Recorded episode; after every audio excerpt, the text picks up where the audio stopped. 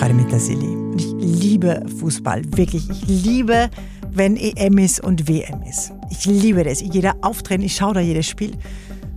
Und dann haben wir so ein Jahr wie heuer, wo es in Katar stattfindet und wo man im Vorfeld einfach Dinge hört, wo man, pff, man echt nicht mehr weiß, wie man da reagieren soll. Ja? Diese Woche hat der WM-Botschafter aus Katar gesagt, homosexuelle Menschen haben einen Schaden.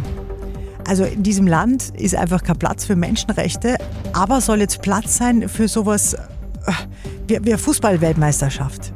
Und wie ist es überhaupt dazu gekommen? Und die Antwort versucht jetzt eine neue Netflix-Serie zu geben. Sillys Serientipp. Und zwar heißt sie FIFA Uncovered. Seit dieser Woche neu auf Netflix. Eine Dokumentation in vier Teilen, wo in acht Punkten abgearbeitet wird, was hinter der FIFA eigentlich steckt. Die haben ja das entschieden, ja. Und wie die Dinge passieren konnten, die da gerade passiert sind und passieren. Man muss sich ja mal vorstellen, bei der Kandidatur zur WM 2022 hat es ja in Katar kein einziges Stadion gegeben.